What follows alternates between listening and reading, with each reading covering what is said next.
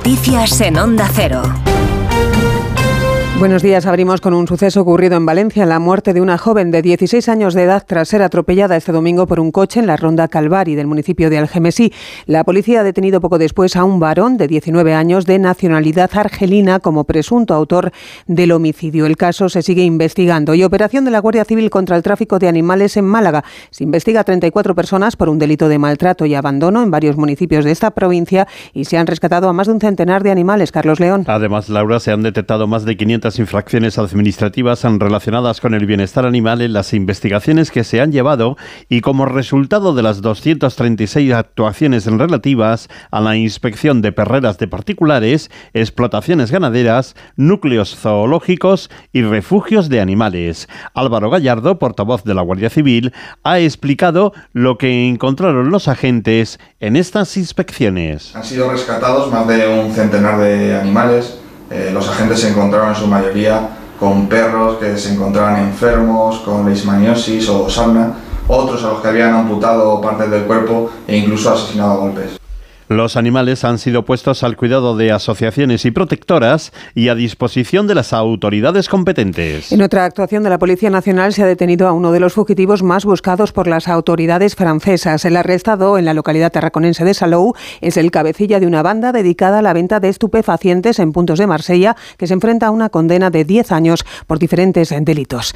En la actualidad política, la oposición redobla su presión por el caso Coldo, que investiga las supuestas comisiones ilegales de Coldo García, quien fuera derecha de José Luis Ábalos en sus tiempos de ministro. En la sexta, Ábalos aclaraba anoche que habría dimitido de seguir en el gobierno, pero es diputado y además, remarca, no tiene ninguna responsabilidad. Si esto se hubiera producido yo siendo ministro, es evidente que tendría que haber dimitido y en el momento, más allá de tener responsabilidades de cualquier tipo.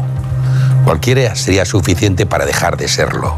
Soy diputado ahora. Por lo tanto, en el ámbito de mis funciones, no tengo ninguna responsabilidad sobre eso.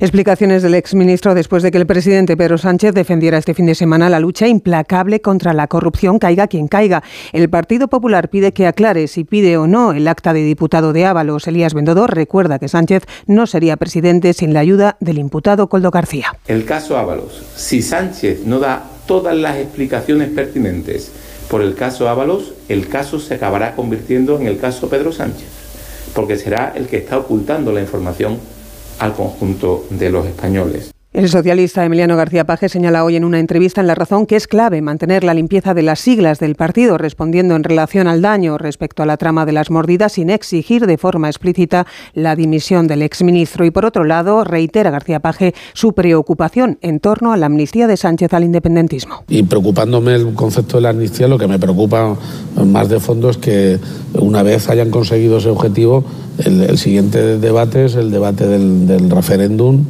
y de la autodeterminación y, eso, eso, eso tiene un alcance absolutamente terrorífico. ¿no? Y contamos además que en Tenerife se busca esta mañana un hombre desaparecido tras caer ayer desde una roca al mar en la playa de Rojas, en el municipio del Sauzal. Los servicios de emergencia pudieron rescatar a un menor de 12 años que le acompañaba. El suceso se produjo en un momento de fuerte oleaje.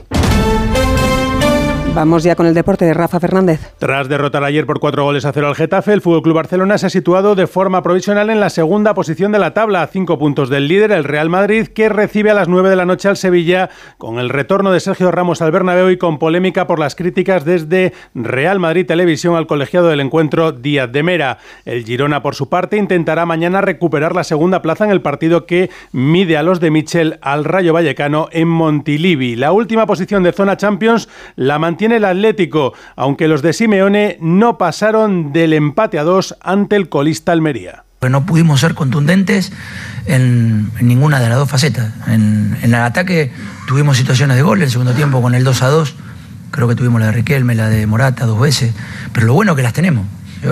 Yo, eh, sigo insistiendo de que necesitamos mejorar la parcela defensiva y, bueno, obviamente seguir insistiendo en tener situaciones de gol. El gol llegará.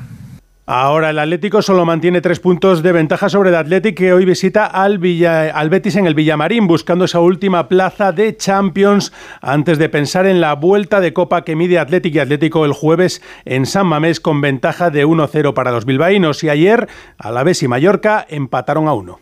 Más noticias a mediodía cuando sean las 11 en Canarias. Información que actualizamos también en nuestra web ondacero.es. Siguen escuchando a Cantizano.